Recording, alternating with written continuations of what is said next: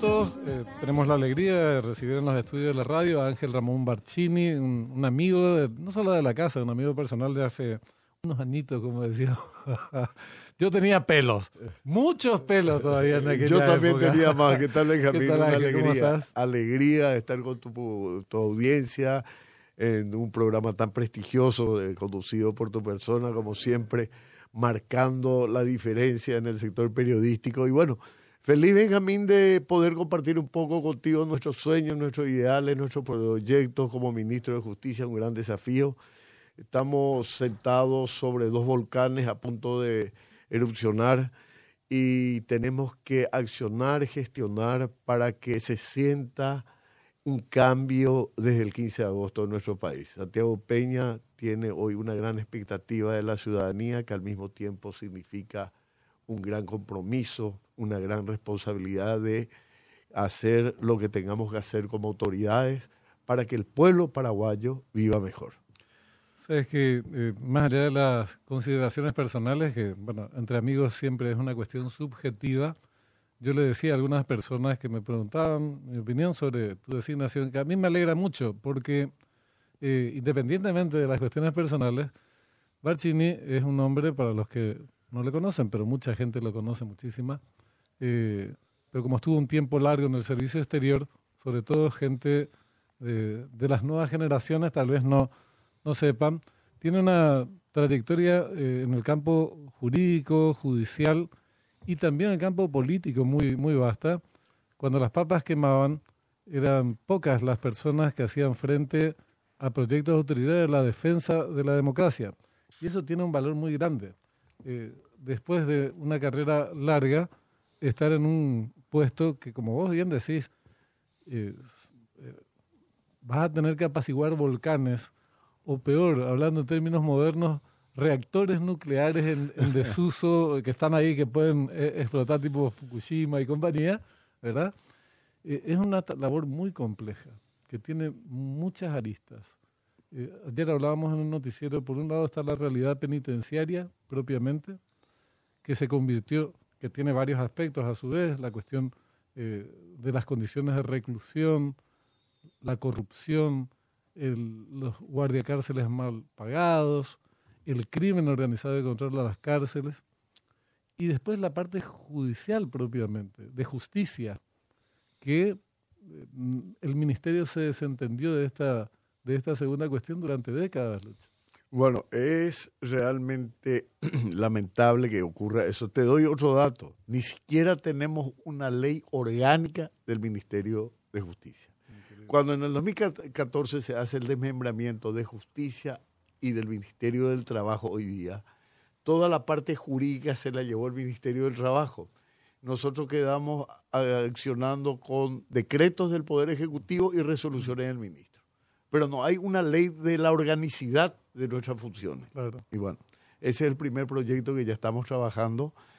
Eh, el tema carcelario es uno de los ámbitos que obviamente nos corresponde y tenemos la alta responsabilidad de pues, hacer sentir nuevamente la presencia del Estado, la presencia en la garantía de los derechos humanos de las personas privadas de libertad, de la reinserción, de ocuparnos del proceso eh, penal que pueda ser lo más rápido posible. Tenemos apenas 28% de condenados de una población de casi 17 mil personas hoy. Tenemos 17 centros penitenciarios, tenemos tres cárceles terminadas que no están equipadas, falta un 5 o 10% para terminación de la obra civil tenemos el presupuesto más bajo dentro del presupuesto general de gasto de la nación, vale la redundancia. Eh, tenemos una ejecución eh, al día de la fecha aproximadamente del 45%. Hoy tengo, luego de este programa, la reunión con Lea Jiménez, el actual ministro de Justicia, para iniciar el traspaso eh, y llevar todo un equipo, como yo le llamo, quiero un equipo Ferrari, gente decente, gente patriota, tenemos que ser transparentes como el cristal, todo es público, nada es a oscuras, licitaciones, provisión de alimentos, armamento, equipamiento, terminación. Todo debe ser absolutamente transparente, Benjamín. Esa es la forma y que creo que vamos a ganarnos también el respeto de los reclusos. Porque si vos no estás involucrado en ningún hecho de corrupción, no estás dentro de la rosca que te puedan comprar, que te puedan este, dar un regalito para que todo continúe igual y hacer una especie de gato pardismo, cambiar todo para que nada cambie. Eh, conmigo no va eso. Vamos a accionar con el diálogo, respetando absolutamente el derecho procesal, ocupándonos de cada recluso, actuando con la Defensoría Pública, actuando con el fiscal general del Estado, con el presidente de la Corte, juzgados. Vamos a interactuar y hacerlo la misión del Ministerio de Justicia.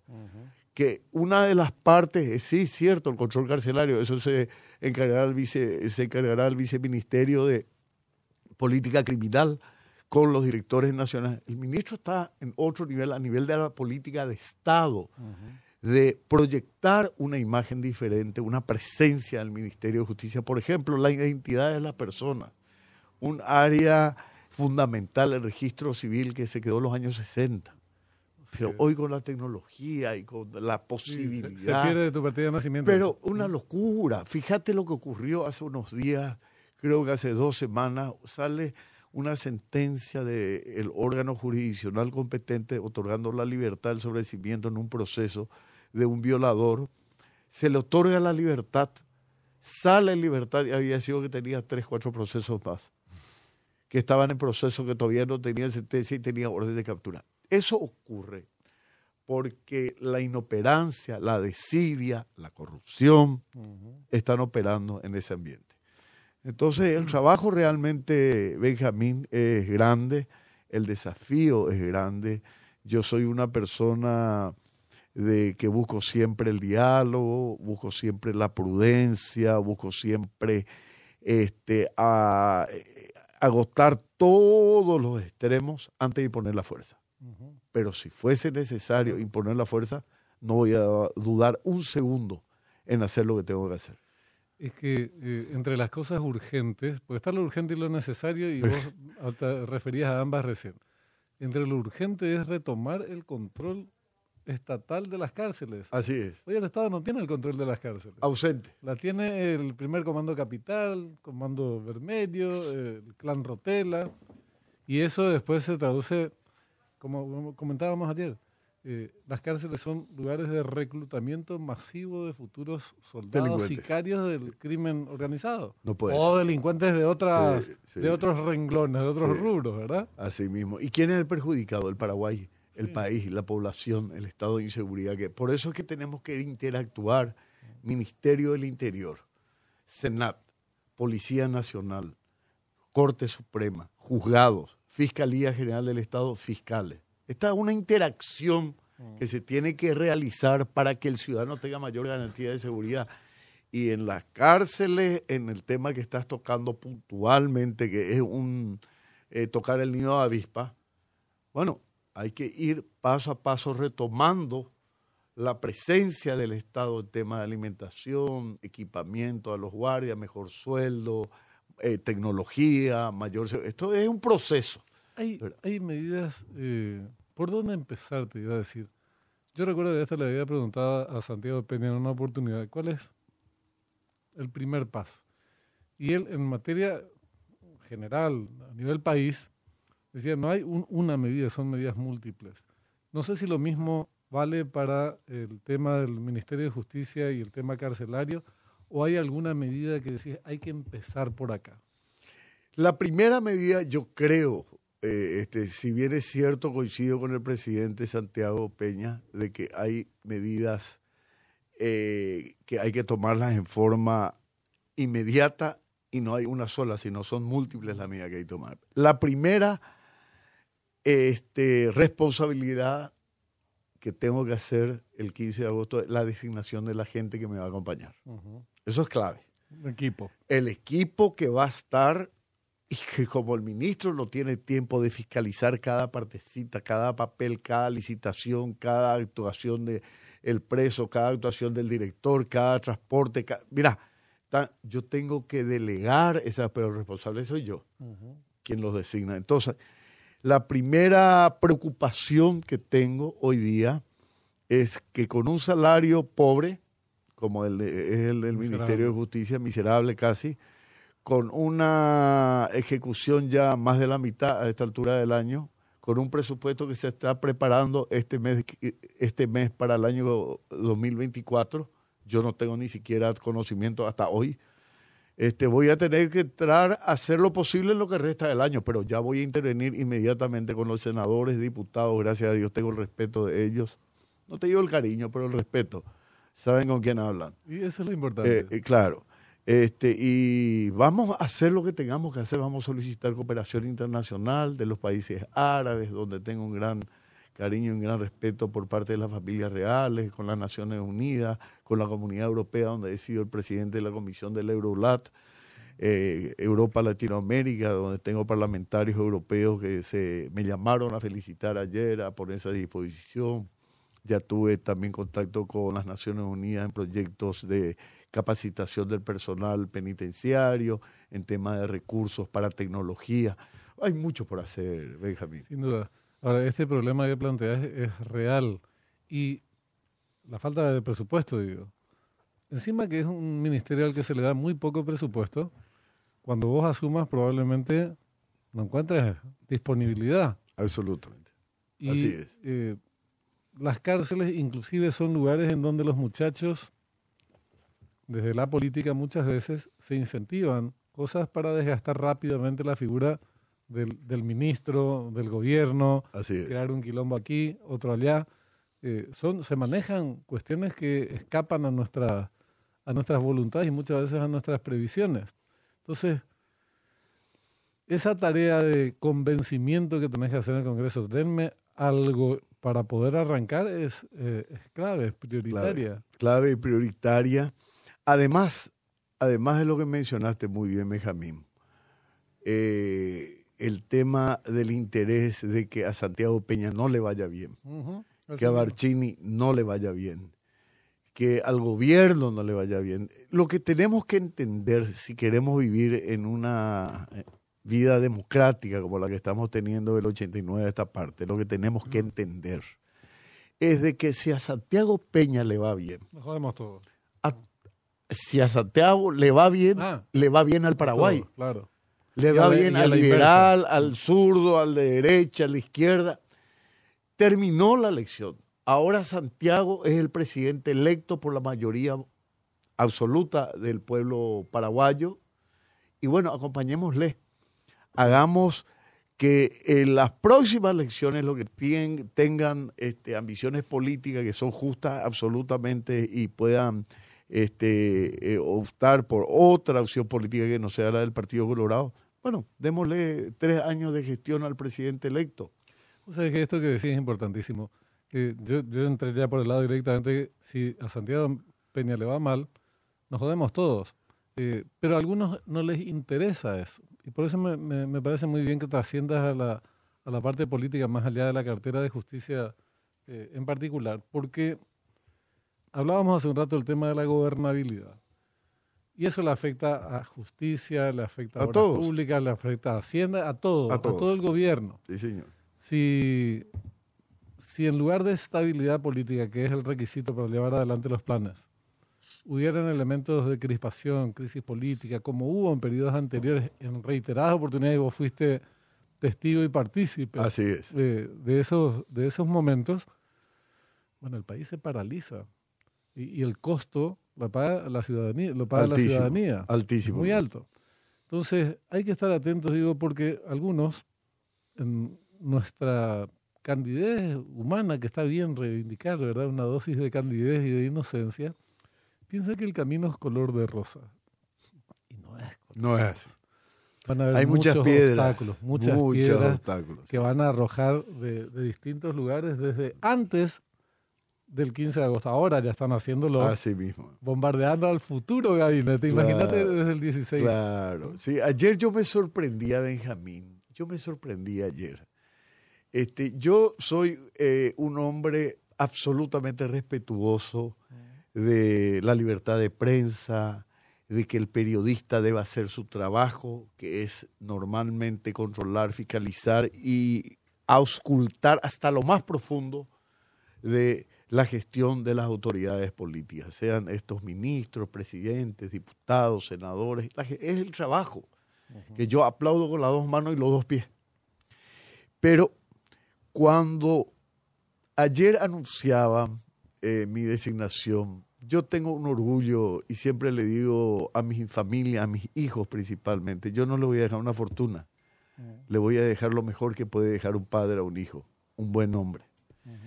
Y ayer cuando veía algunos periodistas, entre comillas, no lo voy a decir, no lo voy a mencionar porque darle demasiada importancia, que se rajaban la vestidura y que mencionaba que la embajada americana me quitaron la visa. Este, hay que saber por qué me retiraron la visa. Eso es importante que sepa. de, todos los ciudadanos libaneses árabes que después del 11 de septiembre, lamentable acción criminal que ha ocasionado un antes y un después en el mundo, Acá se inició una racia de persecución contra ciudadanos árabes y fui yo a reclamarle al ministro del Interior, al comandante de la policía y al embajador americano de aquel entonces, golpeándole la mesa y diciéndole que Paraguay es un país independiente y soberano y que yo soy de familia árabe y no tengo ligazón ni apoyo ningún acto de terrorismo. Eso me gustó la cancelación de la visa. En aquella, entonces estamos hablando... que lo comentamos más temprano. Entonces, Benjamín, Benjamín, a estos periodistas tan este, preocupados por mi designación, yo les quiero decir que busquen un hecho de corrupción en mi vida. Uno, un hecho de corrupción en mi vida. O una falta de gestión en los cargos donde yo tuve la suerte de desempeñar y honrar a mi familia, honrar a la gestión. Yo le hago el cargo, no es que el cargo me hace a mí.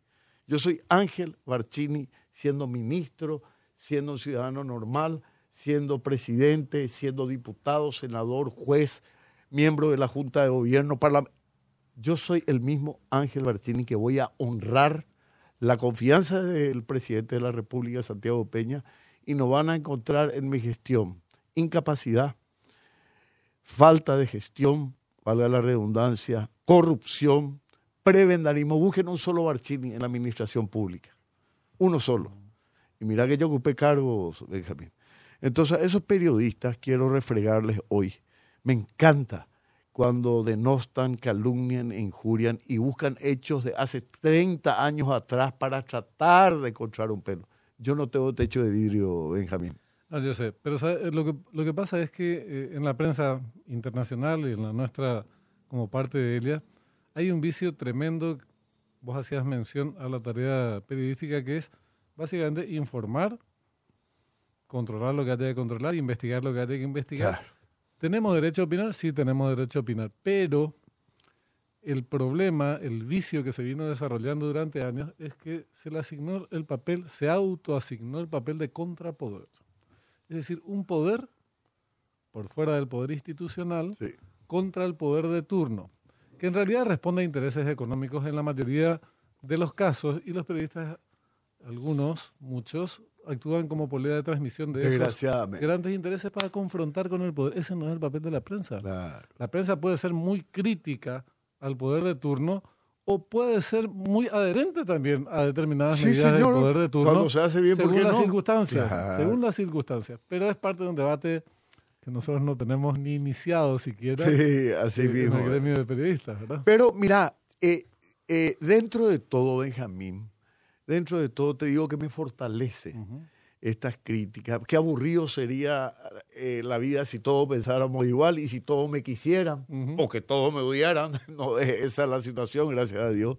Pero este, yo les invito a todos los periodistas de este país, a los que me quieren, como tu caso, Benjamín, que conocen mi familia, que conocen mi trayectoria, mi capacidad, mi honestidad, y a los que no me quieren, que probablemente no me conozcan, que tengo que hacer que me quieran, les invito a que las puertas del Ministerio de Justicia están abiertas 24 horas del día. Para ellos, para la Contraloría General de la Nación, voy a pedir al señor Contralor que tenga una oficina permanente en la ejecución presupuestaria del Ministerio. Y bueno, y hagamos todos que al final del día, mm la gestión dice, bueno, cumplió el señor ministro digo su gestión, vamos a ver mañana. Así mismo. Eh, Lucho, ahora tenés una reunión en el Ministerio de Justicia. Ya. Sí, sí, sí. Te, te, liberamos, te agradezco mucho y te reitero las felicitaciones. A mí me alegra en lo personal mucho, pero más allá de lo personal, creo que es una designación políticamente correcta como las que se vienen dando hasta ahora. Son sorpresas gratas. Probablemente alguna, uno, en algunos casos uno diga, eh, me hubiera gustado más fulano. Esta es una prerrogativa del presidente de la República, claro. tiene derecho a elegir a sus eh, colaboradores y después hay que verlos en la cancha. Yo creo que el nivel de las personas que está designando este Santiago Peña es muy alto, en primer lugar, por la trayectoria de cada ministro que ha designado y lo ha mencionado, por la capacidad de gestión que podamos tener. Santiago Peña como presidente del Paraguay tiene un gran desafío, eh, Benjamín, y yo quiero instarle a la clase política paraguaya a través de este medio, a la ciudadanía, démosle tiempo. Paraguay sí puede ser un país serio, respetado en el concierto de las naciones. Necesita, necesitamos cambiar la imagen de nuestro querido Paraguay y creo que es un buen inicio que Santiago Peña tiene la decisión de hacerlo. Vamos a ayudarle. Así es. Gracias nuevamente, Ángel. Un placer, una, el cariño de siempre, de toda la vida, Benjamín, igualmente. y a tus órdenes. Igualmente, el ministerio, igualmente. tenés un hermano, un amigo y las puertas abiertas siempre. Igualmente, igualmente. Hacemos una breve pausa, ya volvemos. En minutos volvemos con más Así son las cosas. Su seguro seguro. Seguros Chaco. Riesgos en incendio, robo, asalto, transporte de mercaderías, automóviles, accidentes personales, aeronavegación, cauciones, póliza hogar, seguros técnicos y responsabilidad civil. Seguros Chaco SA. Avenida Mariscal López 5233. Teléfono 021 605 600. Más información en www.seguroschaco.com.pi. Seguro que le conviene. Seguros Chaco. Te comunicaste con Banco Basa. ¿En qué te podemos ayudar? Hola, sí. Yo quiero hacer un viaje. Aprobado. Yo quiero festejar el 15 de mi Aprobado. Yo quiero hacer mi fiesta de casamiento. Aprobado.